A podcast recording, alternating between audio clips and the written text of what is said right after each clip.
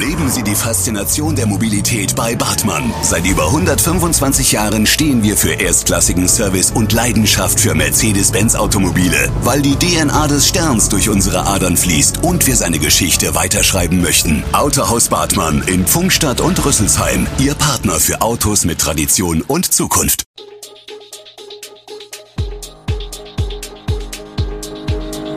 Gude, unser morgendliches News Update. Das Wichtigste aus Südhessen für Sie im Überblick. Guten Morgen aus Darmstadt an diesem 19. April. Der Lebensmittelskandal im Kreis Groß-Gerau, mehr Lkw in Darmstadt und der Beginn der Schlacht im Donbass. Das und mehr gibt es heute für Sie im Podcast. Seit mehreren Tagen beschäftigt der listeriose Skandal den Kreis Groß-Gerau. In einem lebensmittelverarbeitenden Betrieb in Gernsheim waren massive Hygienemängel festgestellt worden, so dass der Betrieb am 17. Februar geschlossen worden war.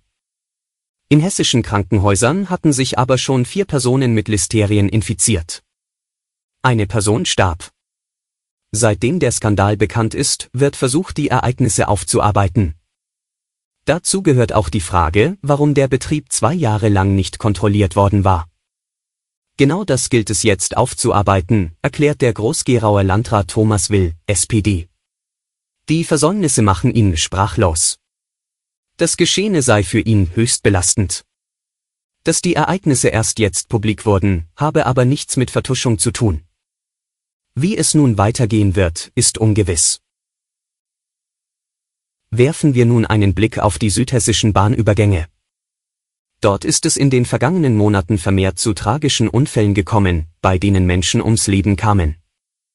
In den Unfallstatistiken des Polizeipräsidiums Südhessen werden Unfälle an schienengleichen Wegübergängen zusammengefasst, erläutert Sprecherin Christiane Hansmann.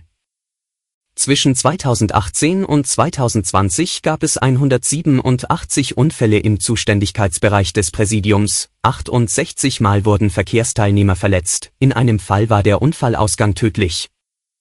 Trotz aller Vorkehrungen gelte auch die Eigenverantwortung der Verkehrsteilnehmer.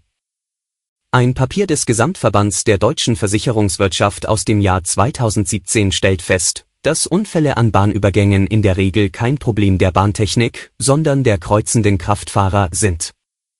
Polizei, Versicherer, ADAC und Bahn warnen daher unisono, riskante Aktionen an Bahnübergängen sind lebensgefährlich. Wir bleiben beim Autofahren. Am Wochenende ist ein Auto in den Ajesee bei Eppertshausen gerollt. Der 71 Jahre alte Fahrzeugbesitzer wurde mitgerissen, blieb aber unverletzt. Nach Angaben der Polizei wollte der Fahrer am See angeln und war gerade dabei sein Zubehör aus dem Wagen zu holen, als der plötzlich losrollte. Der 71 Jahre alte Mann vermutete später, er habe vergessen die Handbremse anzuziehen. Da es sich bei dem Ajesee um einen Natursee in einem alten Steinbruch handelt, war die Bergung des Fahrzeuges schwierig, heißt es im Einsatzbericht. Beim Eintreffen der Feuerwehr Eppertshausen war das Auto bereits vollständig gesunken. Taucher konnten das Fahrzeug nach einiger Zeit etwa 12 Meter vom Ufer entfernt in einer Tiefe von etwa 7 Metern orten. Sie befestigten die Kette des Krans am Fahrzeug, das sich beim Sinken gedreht hatte und mit dem Dach nach unten auf dem Grund des Ajesees lag. Gegen 15 Uhr war der Einsatz dann beendet. Und auch in Darmstadt selbst ist der Verkehr heute ein Thema. In Darmstadt ist entgegen des bundesweiten Trends die Zahl der Autos zurückgegangen. Dafür ist die Anzahl der Lkw und Krafträder in der Stadt gestiegen. Es ist auf eine Kombination mehrerer Faktoren zurückzuführen, erläutert das Amt für Wirtschaft und Stadtentwicklung. Einerseits gibt es in der jüngeren Generation eine Tendenz, den Pkw nicht mehr als Statussymbol zu verstehen, unter Umständen sogar auf das Führerschein machen, zu verzichten und umweltbewusste Mobilitätsformen auszuwählen. Für einen Verkehrsforscher an der Hochschule Darmstadt ist vor allem der Pendlerverkehr für die Zunahme an Kraftfahrzeugen in der Stadt verantwortlich. Den Ausbau der Straßenbahnen in die Städte des Landkreises hält er deshalb für richtige Ansätze. Doch es klingt Ernüchterung an, wenn er sagt, wir probieren schon so viele Jahrzehnte, die Menschen vor Ort abzuholen. Und viele seien nach wie vor nicht bereit, auf das Auto zu verzichten. Schauen wir nun auf die Entwicklungen in der Ukraine, Dort haben die russischen Truppen nach Angaben aus Kiew mit dem erwarteten Großangriff im Osten begonnen. Präsident Volodymyr Zelensky sagte am Abend in einer neuen Videobotschaft, die russischen Truppen hätten die Schlacht um den Donbass begonnen, auf die sie sich seit langem vorbereitet hätten. Auch der Generalstab in Kiew hatte von Anzeichen einer Offensive berichtet.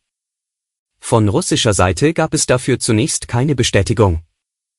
Zelensky zufolge ist ein sehr großer Teil der russischen Armee für die Offensive im Osten konzentriert. Die Ukraine werde sich dem entgegenstellen.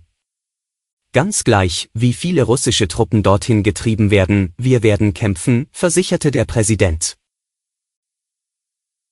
Zum Abschluss ein Blick auf die Corona-Zahlen in Deutschland. Die bundesweite 7-Tage-Inzidenz ist weiter gesunken. Das Robert Koch Institut gab den Wert der Neuinfektionen pro 100.000 Einwohner und Woche am Dienstagmorgen mit 669,9 an. Zum Vergleich, am Vortag hatte der Wert bei 808,8 gelegen. Die Gesundheitsämter in Deutschland meldeten dem RKI binnen eines Tages 22.483 Corona-Neuinfektionen.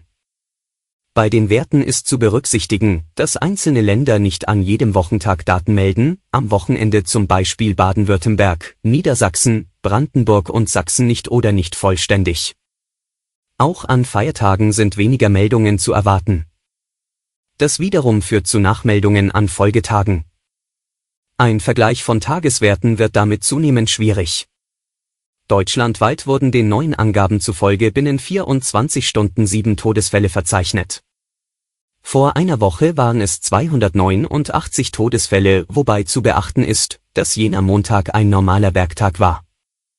Das RKI zählte seit Beginn der Pandemie 23.459.628 nachgewiesene Infektionen mit dem Coronavirus. Die tatsächliche Gesamtzahl dürfte deutlich höher liegen, da viele Infektionen nicht erkannt werden. Alle Infos zu diesen Themen und noch viel mehr finden Sie stets aktuell auf echo-online.de. Gute Südhessen ist eine Produktion der VAM von Allgemeiner Zeitung, Wiesbadener Kurier, Echo Online und Mittelhessen.de. Redaktion und Produktion die NewsmanagerInnen der VAM. Ihr erreicht uns per Mail an audio.vam.de.